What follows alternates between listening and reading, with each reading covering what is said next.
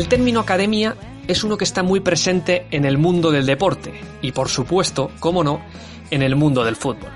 Aunque el concepto sea familiar, no hay que olvidar que es una idea surgida en la antigua Grecia y que se caracteriza por un espíritu docente, un lugar donde se comparten una serie de valores que están por encima incluso del objetivo, que en el caso que hoy nos ocupa es el de formar futbolistas para el profesionalismo.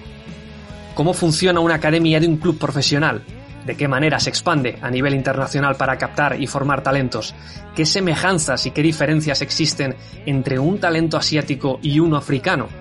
¿Qué tienen en cuenta los profesionales precisamente para saber que un chico tiene algo diferente?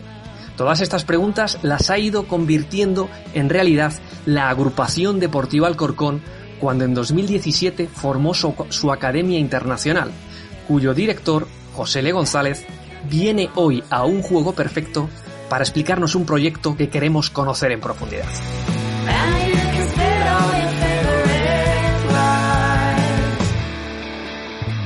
Estás escuchando Un Juego Perfecto en Radio 38 Ecos, una conversación con invitado y temática semanal sobre el mundo del fútbol.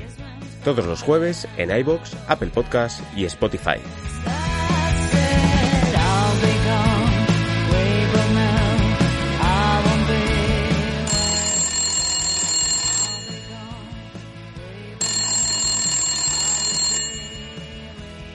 Sí, hola. José Le González. Sí, soy yo. Hola, muy buenas. Soy Alejandro Arroyo de Ecos del Balón. Un placer saludarte. Alejandro, ¿qué tal? Un placer. Oye, ¿qué, ¿qué, tal? ¿Cómo va? Te pillo seguramente muy ocupado, ¿no? Con el día a día de la academia. Pues justo ahora mismo estamos aquí con grupos de Japón, de Estados Unidos, de, sí, sí, de diferentes nacionalidades nuestro día a día, lo normal, tampoco es algo eh, fuera de lo normal. Bueno, que el trabajo no falte y eh, de hecho es una de las eh, de los motivos por los que a través de leerte en redes sociales, de ir viendo diferentes reportajes que, en los que has ido explicando un poco el, proyecto que, tenéis entre manos, eh, te llamaba precisamente por eso, que quería un poquito charlar contigo sobre un proyecto que, que aquí en la redacción nos ha llamado mucho la atención y conocer un poquito más a fondo lo que hacéis, de qué manera, y quería introducir un poquito, poner contexto de saber un poco de ti a nivel personal cuando empiezas en el cargo y, cómo ha sido este, este viaje que yo creo que todavía es temprano, que, acaba de empezar, pero que seguramente tendrá muchísimo recorrido.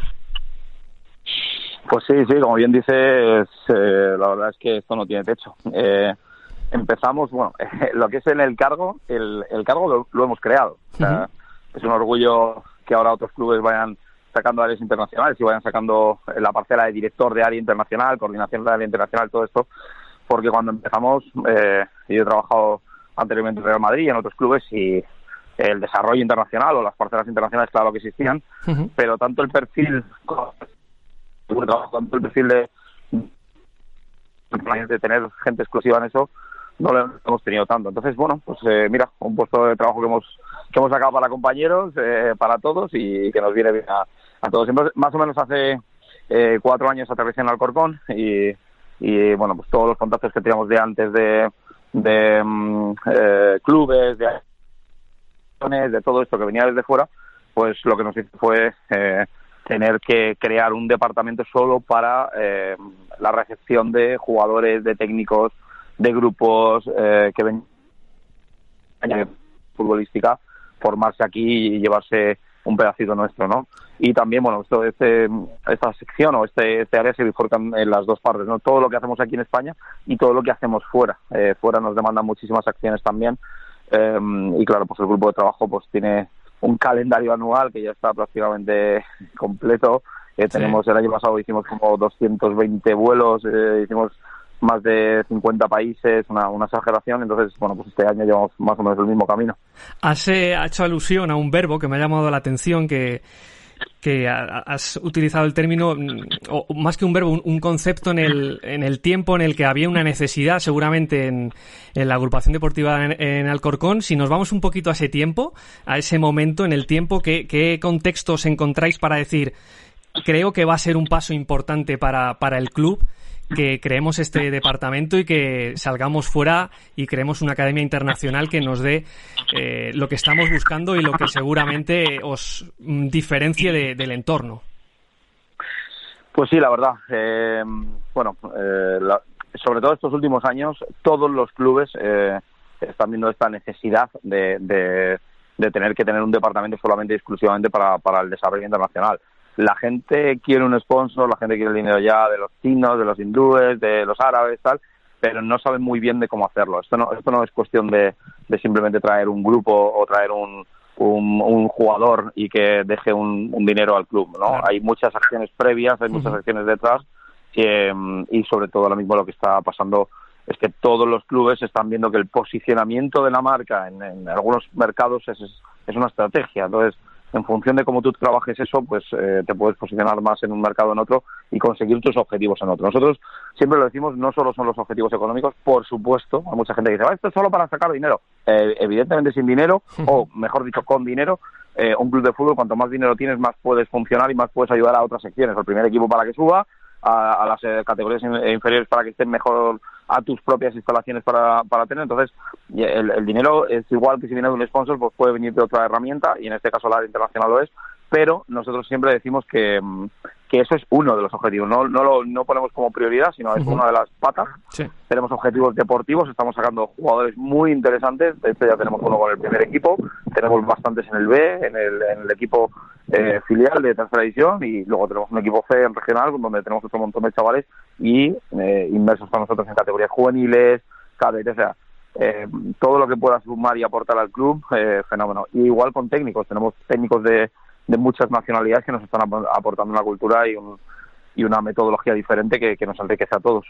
Haces alusión también muchas, en muchas otras entrevistas que te han hecho recientemente en el tiempo de, bueno, evidentemente el concepto en sí, lo que es el proyecto, que es una academia, ya viene implícito etimológicamente lo que significa una academia, porque tenemos ya en mente seguramente por eh, el mal uso o, el continuo uso, la costumbre que tenemos de, que una academia sea reclutar talento, pero no es reclutarlo para que de la noche a la mañana el jugador es muy bueno y evidentemente lo tienes y, lo vas a, dar eh, salida sino que formáis. el concepto de academia es un punto docente o un concepto de docencia donde evidentemente eh, goza todo el sentido, el completo sentido de lo que se busca no solo reclutar talento, sino formar personas.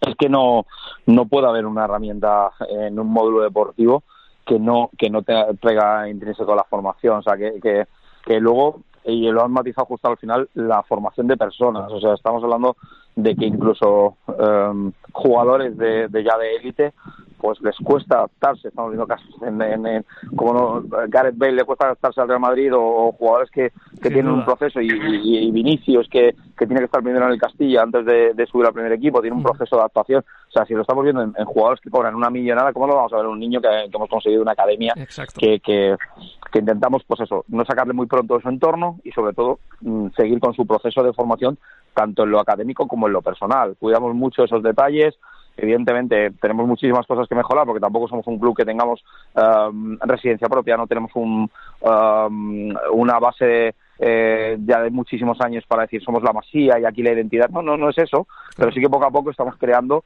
eh, un sistema, una metodología que el, chico viene y lo que queremos es que venga en un nivel X y se vaya con un nivel X más 2 más 3 o lo que o lo que podamos conseguir. Si no nos lo podemos quedar nosotros, porque el objetivo muchas veces es que los chicos eh, puedan progresar y quedarse en el club y, subir al primer equipo, al equipo al primer equipo, y si no, eh, como tenemos ya muchos casos, porque ahora todo el mundo, ostras, José, ¿le habéis subido uno al primer equipo? Digo, sí, pero tenemos, ¿sabes que tenemos más de 20 colocados en sus ligas, en sus países, em, jugando en ligas profesionales? O sea, han venido muchos, se han formado con nosotros y han ido a sus países y ahora son profesionales en sus países.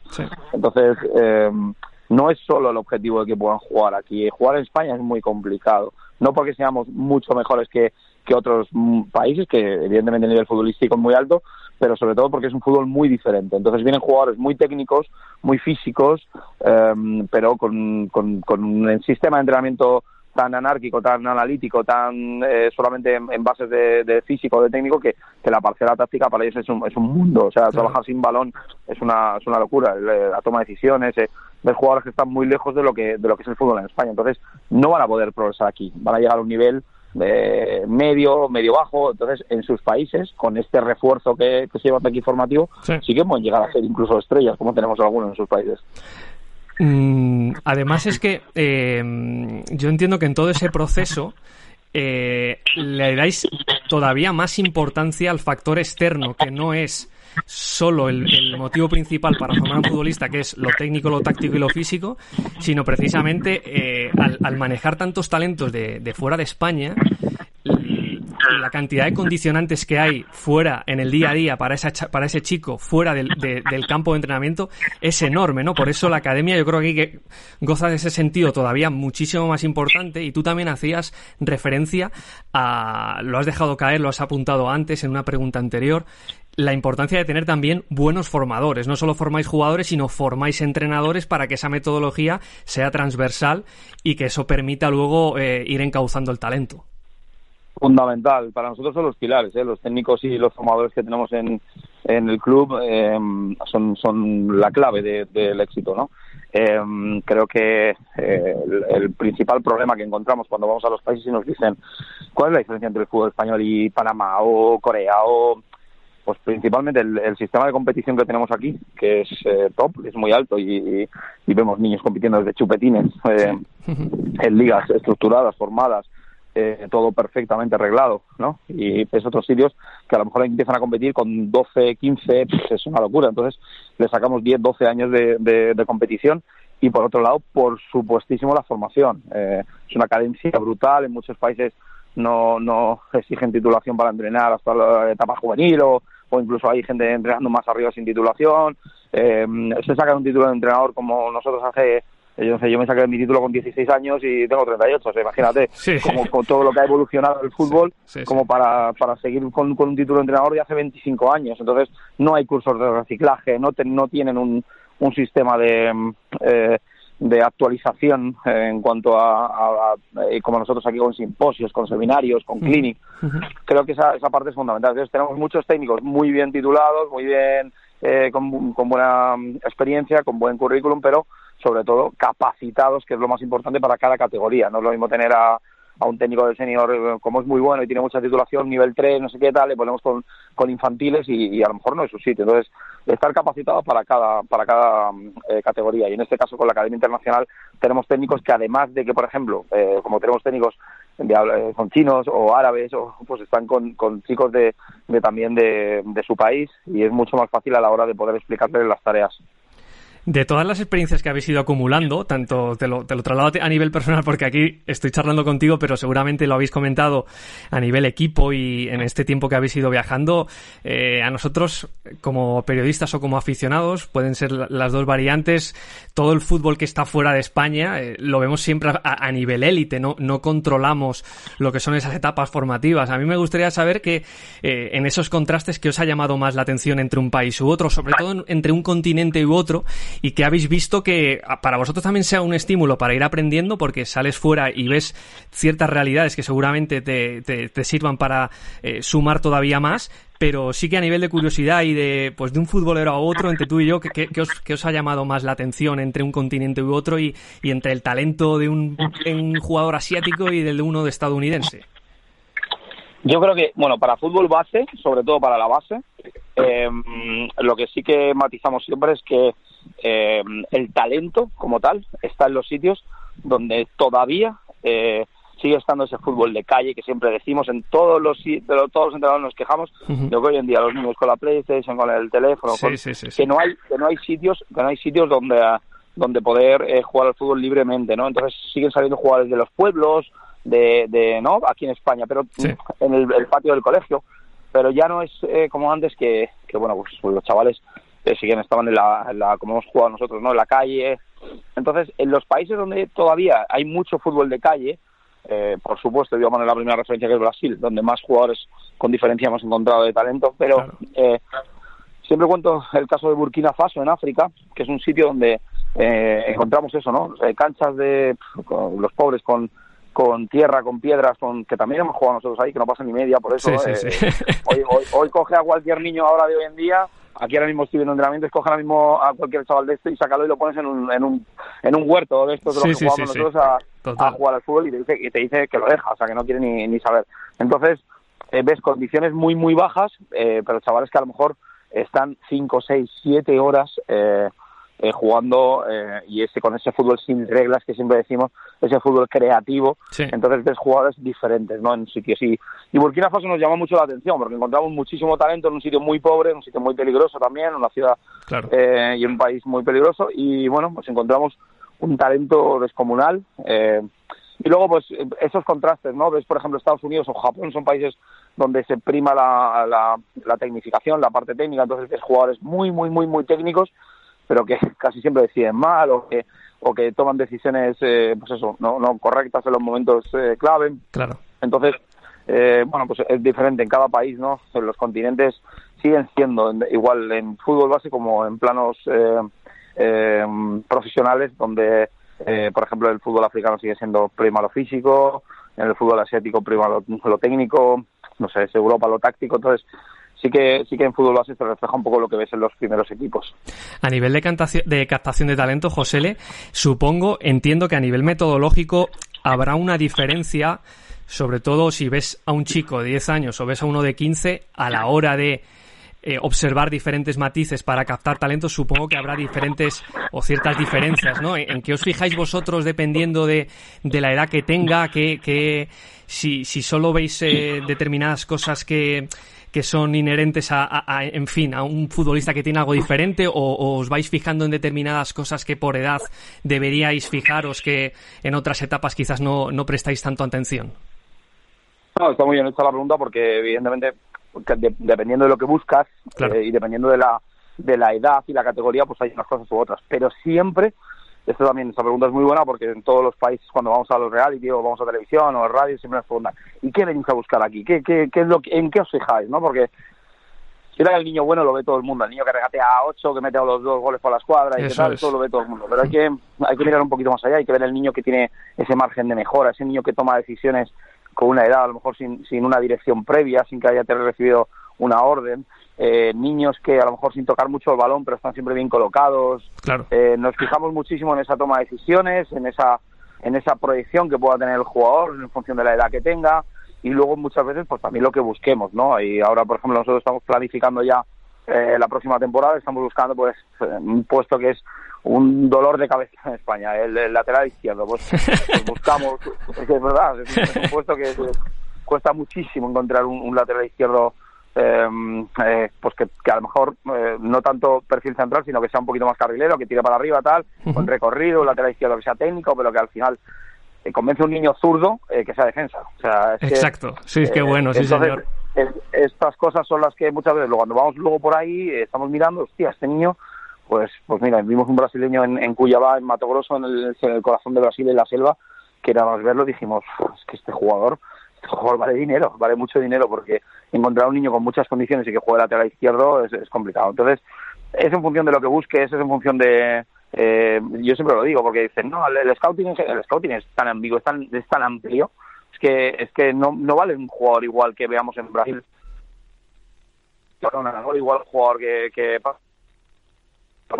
de segunda B, o es que dependiendo de mil factores. Entonces, sí que lo que hacemos es, y lo tenemos muy, muy claro, es que eh, el perfil del jugador que buscas es siempre eh, mirando un poquito más allá, que no sea solo por lo que has visto en ese momento, ¿no? Hemos visto que, que justo es un jugador muy físico, ya, pero ese físico le va a dar para lo que queremos más adelante. Claro. Eh, no, es que, mira, técnicamente ya, pero ese, ese técnico se va a adaptar a lo que tenemos. O sea, es, es un poco el buscar no solo el jugador por el jugador, porque sea el mejor que hemos encontrado en, bueno, eso, ahora mismo tenemos un montón de jugadores internacionales por sus países, y están en pleno periodo de formación con nosotros. Tenemos jugadores de la selección nacional de Haití, de la selección de, de Panamá, de El Salvador, de, un montón de sitios y están formándose con nosotros porque, bueno, pues, eh, pues todavía tienen para nuestro fútbol unas carencias bastante grandes. Cuando habéis ido descubriendo diferentes eh, países o diferentes lugares, eh, decidís eh, embarcaros allí, ir para allá y, ir buscar talento, en ese proceso, ¿os vais asentando en esos países? ¿Vais tejiendo relaciones? ¿Establecéis allí algún núcleo más o menos fijo? ¿O es más itinerante y saltáis de un país a otro cuando a lo mejor ya habéis detectado cierto talento en un lugar y, pasáis al otro o, de manera ya más estable os vais quedando en esos lugares para ir eh, reciclando esos talentos y seguir buscando? Pues siempre lo decimos, que lo importante no es llegar sino mantenerse. abrimos muchos eh, contactos, muchos proyectos a nivel internacional en muchos sitios, pero luego hay que mantenerlo ahí. Luego tenemos que, que pues esos países eh, darles un, un, reciclaje, estar pendientes de la evolución de lo que hemos eh, mostrado, de lo que hemos enseñado, si, si lo están haciendo. Entonces, sí que tenemos sobre todo un partner en cada, en cada sitio. Sí que tenemos, un, sí que tenemos un, una federación o un club o una academia, a veces son empresas, a veces particulares, pero sí que tenemos alguien que es nuestro apoyo, nuestra base de, de ese sitio. Entonces, por ejemplo, pues bueno, eh, eh, te pongo un ejemplo, en China podemos tener 15 o 20 partners, en, en Estados Unidos exactamente igual, entonces en Japón igual, son los países con los que más trabajamos pero luego a lo mejor vamos a Emiratos Árabes y solo tenemos un único partner en, en Arabia Saudí, por ejemplo, o, o sea, en, en, Abu Dhabi, quiero decir, o eh, pues en algunos países solo tenemos una persona que es la que nos encarga de todo y en otros países pues tenemos a lo mejor 15, 20 eh, partners o trabajamos con la propia federación del país, como ahora, ahora vamos a Panamá y trabajamos con la Federación de Panamá, eh, vamos a eh, clubes y nos reunimos con los clubes y estamos ahí con ellos eh, eh, pues haciendo diferentes acciones, eh, dependiendo un poco lo que nos vayan, lo que nos vayan demandando. Pues José Le González, eh, muchas gracias por tu tiempo y muchas gracias por compartir esta experiencia que seguro que será muy intensa, pero suena de verdad muy gratificante. Felicitaros, mucha suerte en la temporada en lo que respecta al primer equipo y a ver si en el eh, más pronto que tarde vemos a uno de estos chicos que, habéis visto desde muy temprano en el primer equipo o en primera división, porque eso significará, y no tiene por qué ser la única manera de ver el éxito, pero sí que una manera de, de haber hecho bien el trabajo. Muchas gracias, Josele.